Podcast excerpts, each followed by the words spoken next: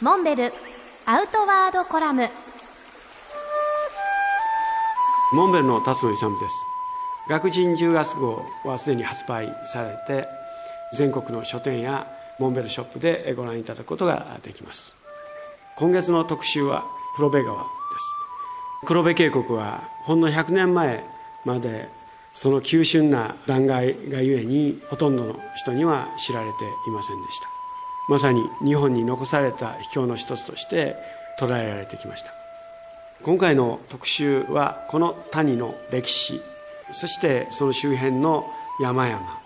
の紹介です。黒部川は北アルプス鷲羽岳を源流に全長約85キロ日本海に注ぐ短い川ですがその標高差たるや実に2900メーター。その勾配およそ30分の1という驚異的な傾斜で流れ下っています。そしてこの渓谷の大きな特徴は上流部より下流に行くほど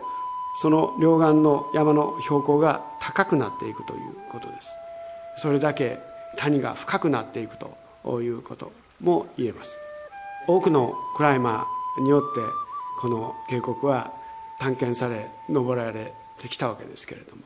各いう私はおよそ30年前この川をカヤックで源流部から日本海まで下り降りるという計画を立て実行しました結果として4年の歳月を費やして完結することができました源流部の薬師沢出会いから日本海まで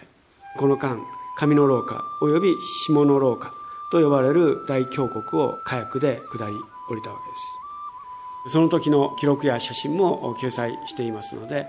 ぜひご購読いただければ幸いです。